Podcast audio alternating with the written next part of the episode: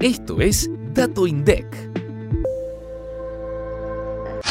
En diciembre de 2022, la canasta básica alimentaria y la canasta básica total tuvieron un incremento de 5% y 4,5%, respectivamente, con respecto a noviembre. Un hogar de cuatro integrantes del Gran Buenos Aires necesitó 67.187 pesos para superar el umbral de indigencia y 152.515 pesos el de pobreza, y uno de tres integrantes, en cambio, requirió 53.489 pesos para superar la línea de indigencia y 121 1.420 pesos para no ser considerado pobre. En términos interanuales, los valores de la canasta básica alimentaria subieron 103,8%, mientras que los de la canasta básica total 100,3%.